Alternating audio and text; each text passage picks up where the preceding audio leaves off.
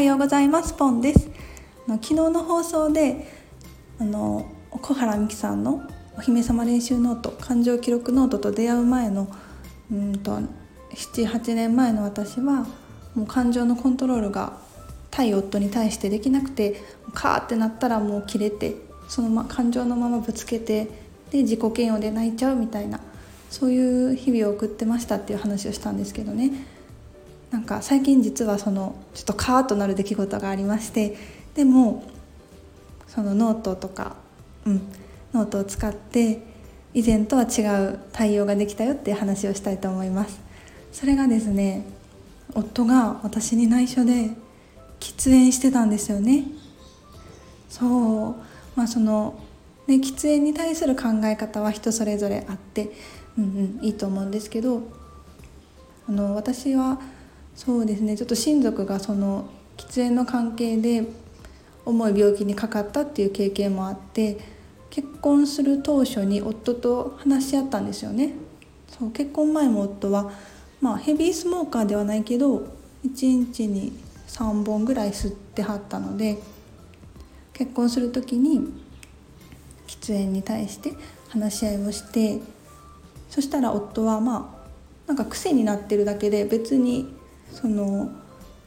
そこまで欲しタバコを欲していないから全然やめれるよって言ってくれてでもうん、すごくスムーズに禁煙したんしてくれたんですよね。そうそれでずっともうほぼほぼ吸ってなくて夫は。それがねなんかあのたまたまうんと夫のクローゼットをあの私のアイマスク夜につけるんですけど そのアイマスクがなかったから夫のクローゼットを声かけて一声かけて探してたんですよね。紛れてないかなって。そしたらなんとねタバコが置いてあったんですよ。そう。めっちゃちょっと悲しかったんですよね。なんかうん約束したしそれでうんしかも隠隠してたんやなっていうのがすごい悲しかったんですよ。でガーンってなったんですけどそのテンションで夫にこう言ったらさすごいきつい口調でさ「なんでよ」と かあのもしくは、うん、取り乱してたと思うんですけどね私はこう日々日々感情をうん、心地よいところに整えるっていう練習をしてるのでそのステップ通りこう頭の中で「うん、嫌だった悲しかった」って言ってで「うんうん」って寄り添った上で寄り添うとちょっと落ち着くんですよ。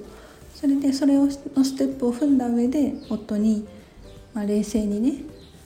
なんか見つけたんやけどどうしたんかなみたいな悲しかったっていうのを冷静に伝えたんですよね。そうそしたら、まあ、私も冷静やから夫もうん落ち着いてその理由を教えてくれて、まあ、その理由っていうのがあのうんと吸いたい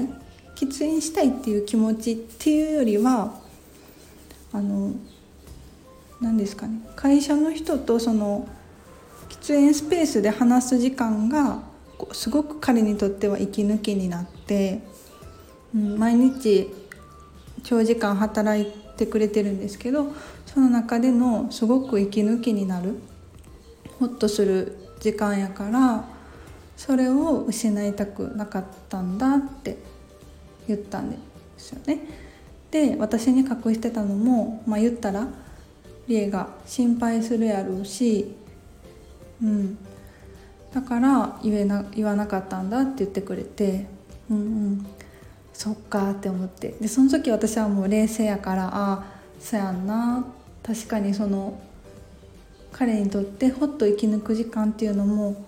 すごく必要やなって思ってあそこで「いい」って「もうやめてよ」って取り上げるのもうんその安らぎのね同僚とか上司の方とのコミュニケーションの時間がを奪っちゃうっていうのはなんだか不本意だなと思って。そっかでもやっぱり私としてはこう体健康的な意味でやめてほしいんだよねってなってで それでですねまあ解決方法としてはなんかねあのお互いのお互いの、えーと、私はその健康に害があるからやめてほしいっていう私の意見。で夫はあの同僚の人とかとの、うん、喫煙所でのコミュニケーション。それは安らぐ時間なんですって私にはちょっとわからないんですけど経験がないからわからないけど彼にとってはそう安らぐ時間。それは欲しいっていうのが彼の意見。なのでその私たちの両方の意見を組んで、まあ、第3の案としてなんかねローランドさんがうん宣伝モデルになってる。ちょっと名前忘れたんですけどなんかなんだろうタバコじゃないけどこう喫煙所で楽しむなフレーバーフレーバーみたいなやつがあるんですよ。そうでそれを試してみようかっていう話になりました、うんうん、まあそうですね、うん、受動喫煙も私は気になるところなんですけど、うん、でもね彼の安らぐ時間を取るのも悲しいし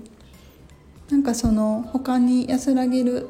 ポイントが、まあ、見つけていけたらいいねっていう話もしつつ一旦はそのフレーバーのやつに